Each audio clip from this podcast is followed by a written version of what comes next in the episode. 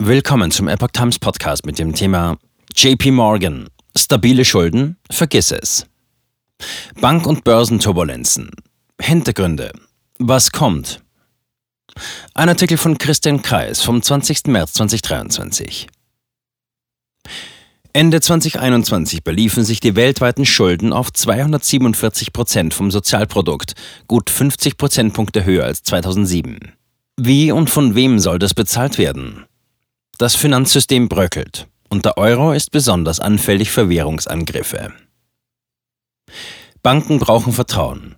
Ihnen werden von Einlegern enorme Geldsummen anvertraut. Die Anleger geben ihren Banken Kredit. Die Banken wiederum geben ihren Kunden Kredit. Das Wort Kredit kommt von lateinisch credere, das heißt Glauben. Wenn die Banken das Vertrauen, den Glauben der Einleger verlieren, dann kommt es schnell zu einem Bankrun wie zuletzt bei der Silicon Valley Bank und anderen US-Banken. Aber auch eine der größten europäischen Banken, die Credit Suisse mit über 50.000 Beschäftigten, leidet an massivem Vertrauensverlust. Bei einem Bankrun, einem Rennen auf die Bank, versuchen die Anleger so schnell wie möglich an ihr Geld zu kommen, weil sie Angst haben, dass es weg ist, wenn sie zu spät kommen. Dieses Vertrauen, dieser Glaube in die Banken ist jetzt offenbar brüchig geworden. Das gefährdet das Grundmodell des Bankwesens. Im Folgenden soll ausgeführt werden, warum es dazu kam und warum es leicht zu weiteren Bankruns kommen könnte. Weltweit wachsende Schulden. 2007 waren die weltweiten Schulden so hoch, dass viele Anleger das Vertrauen in die Rückzahlbarkeit ihrer Gelder verloren. So kam es zur Finanzkrise und der anschließenden Great Recession, der größten Nachkriegsrezession, die zu Millionen von Arbeitslosen und in einigen Ländern zu schlimmen sozialen Verhältnissen führte. 2007 beliefen sich die weltweiten Schulden von Regierungen, Nichtfinanzunternehmen und privaten Haushalten auf 195 Prozent vom Weltsozialprodukt. Das heißt, auf jeden Dollar Wirtschaftsleistung kamen knapp zwei Dollar Schulden. Zum Vergleich, 1970 betrugen diese Schulden noch etwas über 100 Prozent der Wirtschaftsleistung. Die Schuldenlast war damals also etwa halb so hoch. Ende 2021 beliefen sich die weltweiten Schulden auf 247 Prozent vom Sozialprodukt, waren also gut 50 Prozentpunkte höher als 2007. Man hat das Schuldenproblem von 2007, die seinerzeit zu hohen Schulden, also in den letzten 14 Jahren, mit noch mehr Schulden gelöst. Würde der Schuldenzuwachs der letzten etwa 50 Jahre von 1970 bis heute noch einmal 50 Jahre so weitergehen, dann hätten wir in eineinhalb Generationen einen Schuldenberg von etwa 600 Prozent der Wirtschaftskraft. Das heißt, auf jeden Dollar Wertschöpfung unserer Enkel kämen 6 Dollar Schulden. Wirft man den Blick zurück bis in die 1950er Jahre, so zeigt sich, dass die Schulden seither noch viel dramatischer gestiegen sind. 1952 betrugen die weltweiten Schulden inklusive Schulden der Finanzinstitute etwa 70 Prozent der Wirtschaftskraft. Ende 2022 waren es 338 Prozent vom Welt-BIP. Das entspricht beinahe einer Verfünffachung der Schulden pro Dollar Wirtschaftsleistung in den letzten 70 Jahren. Dazu kommt, dass die Finanzverpflichtungen in Wahrheit noch deutlich größer sein dürften, als die eben genannten Zahlen zeigen.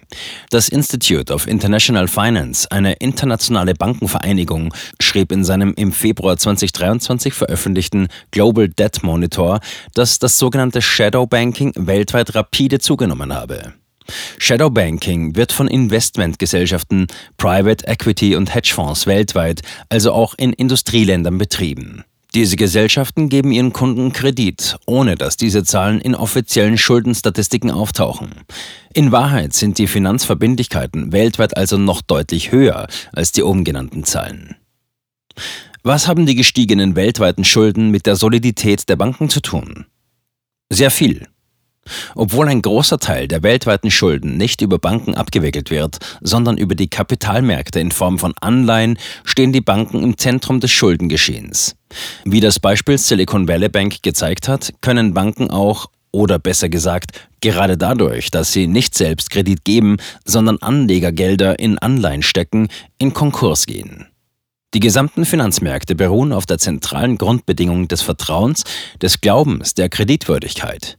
Bricht dieses Grundvertrauen in Banken, Anleihen oder Aktienbewertungen, dann brechen auch die Finanzmärkte ein.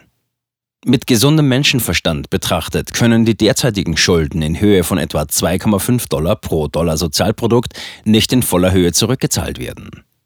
2,5 zu 1 bedeutet, dass ein Großteil der Erdbevölkerung zweieinhalb Jahre lang ohne Lohn und Brot arbeiten müsste, um alle Schulden abzutragen. Das geht nicht. Da wäre ein Großteil der Menschheit verhungert. Aus Sicht eines Ex-Investmentbankers erscheint ein substanzieller Schuldenabbau schlicht unmöglich. Das schrieben vor kurzem auch Analysten von JP Morgan. Zitat: Stabile Schulden? Vergiss es.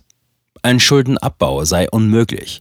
Allein ein ernsthafter Versuch der Regierungen in Industrieländern, die Staatsschulden auch nur auf das Niveau von 2007 abzubauen, würde vermutlich zu einem zehn Jahre anhaltenden Wirtschaftsrückgang führen, eine Art Dauerrezession. Vergiss es. Was bedeutet das für die Banken und die Finanzmärkte? Die große Illusion. Das bedeutet, dass viele Anleger offenbar in einer Illusion leben. In der Illusion, dass die Geldanlagen bei ihren Banken alle voll werthaltig sind, mit anderen Worten, dass die Banken grundsätzlich in der Lage sind, alle angelegten Gelder zurückzuzahlen. Das können sie aber nicht. Das gleiche gilt übrigens für die Werte von Aktien oder Immobiliendepots. Auch hier leben die Anleger meiner Einschätzung nach in der Illusion, dass die Wertpapier- und Immobiliendepots voll werthaltig sind. Aber das stimmt mit Blick auf den weit überhöhten Schiller PE für den S&P 500 oder die Home Price to Income Verhältnisse bzw. die Home Price to Rent Ratios schon lange nicht mehr. Auch auf diesen Märkten dürfte es zu einer Korrektur kommen. Zombie-Unternehmen. Wie können sich diese Verhältnisse konkret in Zukunft auf Banken auswirken? Laut Institute of International Finance betrug der Anteil der sogenannten Zombie Companies 2022 in Frankreich etwa 18 Prozent der Bilanzsumme aller Unternehmen, in China 16 Prozent, in Deutschland 14, Japan 12, Brasilien 11 und in den USA 10 Prozent. In einigen Ländern ist der Anteil der Zombie-Unternehmen 2022 gegenüber 2019 deutlich gestiegen. Zombie-Unternehmen sind so definiert, dass EBIT geteilt durch Zinsen kleiner als 1 ist, also wenn der Gewinn vor Zinsen und Steuern kleiner ist als die Zinsverpflichtungen. Mit anderen Worten, nach Zinszahlungen weisen alle diese Unternehmen Verluste aus. Noch nie hatten Zombie-Unternehmen ein so glückliches Leben wie in den letzten 13 Jahren. Noch nie waren beispielsweise die Realzinsen in den USA so lange so niedrig wie in den letzten 13 Jahren. Von Mitte 2009 bis Oktober 2022 waren die Einjahresrealzinsen in den USA praktisch durchgehend negativ. Das heißt, die Zinsen auf einjährige Staatspapiere waren niedriger als die Inflationsrate. Im Euroraum waren über lange Strecken sogar die kurzfristigen Nominalzinsen negativ. Für Schuldner bedeutete das, je nach Bonität, dass man real entweder gar keine oder extrem niedrige Zinsen zahlen musste. Solche historisch einmalige Niedrigzinszeiten überleben recht problemlos selbst Zombie-Unternehmen. Gleichzeitig besteht in einem solchen Umfeld ein großer Anreiz, sich mit billigem Geld vollzusaugen und die Schulden zu erhöhen. Kostet ja so gut wie nichts. Das nennt man Perverse Incentives.